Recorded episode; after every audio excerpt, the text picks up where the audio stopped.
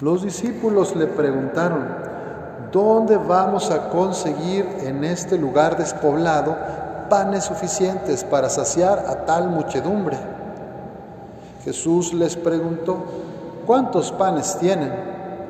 Ellos contestaron, siete y unos cuantos pescados. Después de ordenar a la gente que se sentara en el suelo, Jesús tomó los siete panes y los pescados y habiendo dado gracias a Dios, los partió y los fue entregando a los discípulos. Y los discípulos a la gente.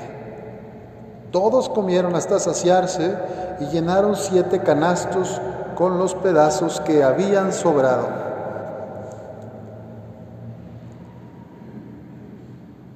Palabra del Señor. Gloria a ti, Señor Jesús. Pueden sentarse para escuchar una reflexión de la palabra.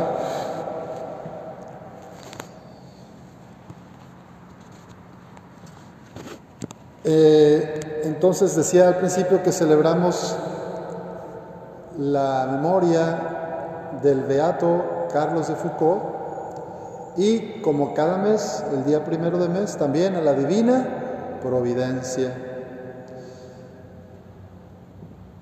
El Salmo nos habla de esta confianza en la providencia de Dios. El Señor es mi pastor, nada me faltará. Habitaré en la casa del Señor toda la vida. Tu bondad y tu misericordia me acompañarán todos los días de mi vida. Y viviré en la casa del Señor por años sin término. Como adviento como preparación y espera, sabemos que Jesús viene, que Jesús vendrá otra vez, pero que Jesús también está viniendo todos los días de nuestra vida. Hubo una primera venida que es en la encarnación de nuestra Madre la Virgen, y en esa venida que concluyó con su entrega en la cruz, nos dio el perdón de los pecados, nos dio nuestra salvación.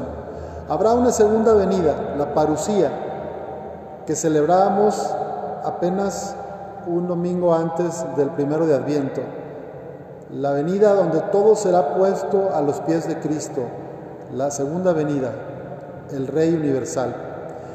Pero hay una tercera venida, que es la venida intermedia, esta venida cotidiana de todos los días en tu vida y en mi vida. Esta venida la notamos en la ternura, en el servicio, en la solidaridad, en la compasión. Y en la vida de la iglesia, en los sacramentos, precisamente, y sobre todo en la liturgia, en la Sagrada Eucaristía, Cristo viene todos los días para alimentar a su pueblo, para alimentarnos a nosotros, para darnos fuerzas. En el Evangelio vemos a Jesús que durante tres días sana, perdona, levanta a los tullidos, devuelve la vista a los ciegos, le da la voz a los mudos. Y se compadece porque dice que llevan tres días sin comer y les pregunta a sus discípulos, ¿cuántos panes tienen? Algunos panes, siete panes y algunos pescados, respondieron los discípulos. Él podría, siendo el Hijo de Dios, haber multiplicado todo de la nada y haber dado de comer a todos, pero quiso necesitar de sus amigos para alimentar a todos, de la misma manera que hoy necesita de ti, de ti y de cada uno de nosotros para alimentar a su pueblo. Dios trabaja y labora por nosotros, dice San Ignacio, pero también necesita de nuestra colaboración. Espera que cooperemos con su gracia y nos multiplica aquello que le ofrecemos. Él espera que pongamos nuestra pequeña parte para hacer el milagro.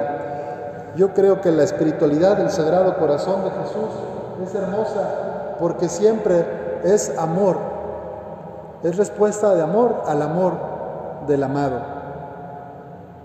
Nuestros pequeños ofrecimientos de cada día lo que vamos a hacer en el trabajo, la paciencia que ponemos en nuestra familia, todo vale para el Sagrado Corazón de Jesús. Y Él transforma todo.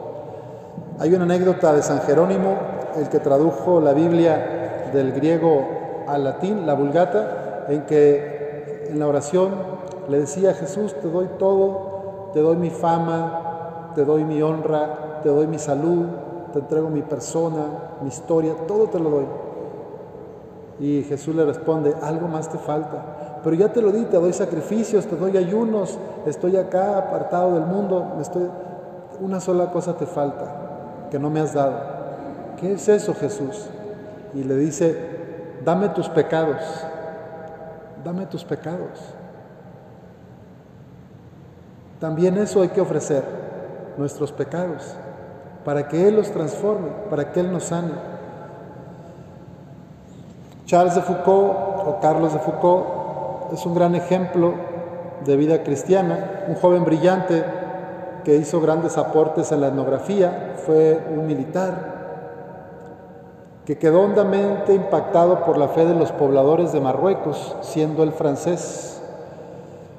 Si pudiéramos definir su vida, diríamos que es la vida de alguien que busca constantemente al amado de su alma, aún sin conocerlo.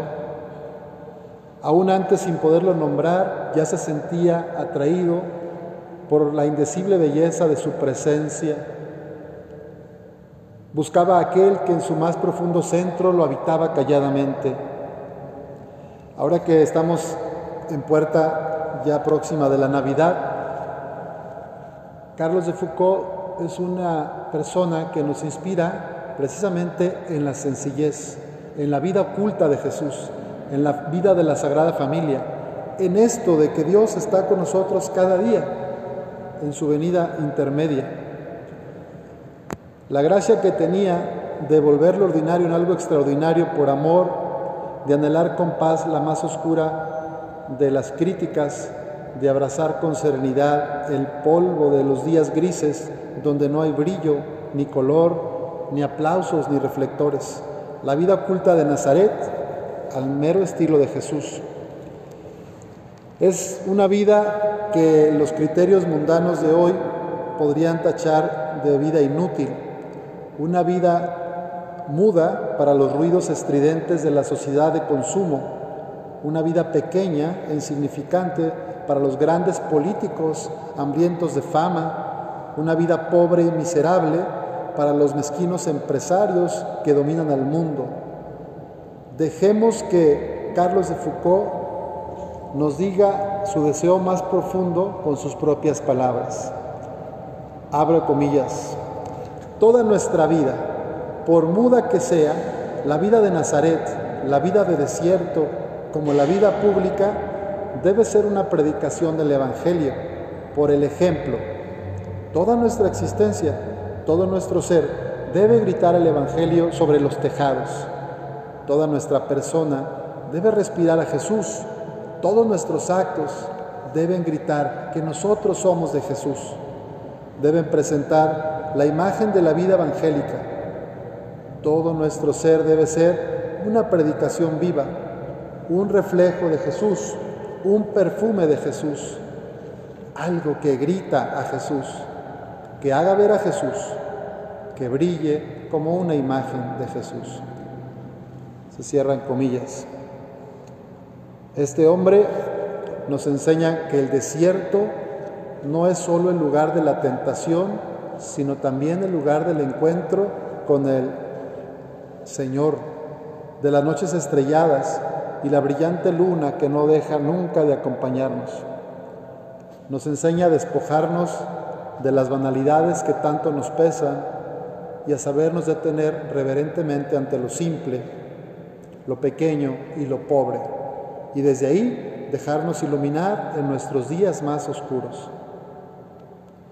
Nos invita a no perder la esperanza en este tiempo de adviento, a tejer fraternidad en medio de la pandemia y en esta contrastante diferencia entre pobres y ricos. El hermanito Carlos murió asesinado en la puerta de su ermita el primero de diciembre de 1916. Allí quedó el cuerpo sin vida del que quiso ser el hermano de todos y todas. Ahí se apagó su corazón, atravesado por la crudeza de un disparo. Ahora late eternamente junto al amor de su alma.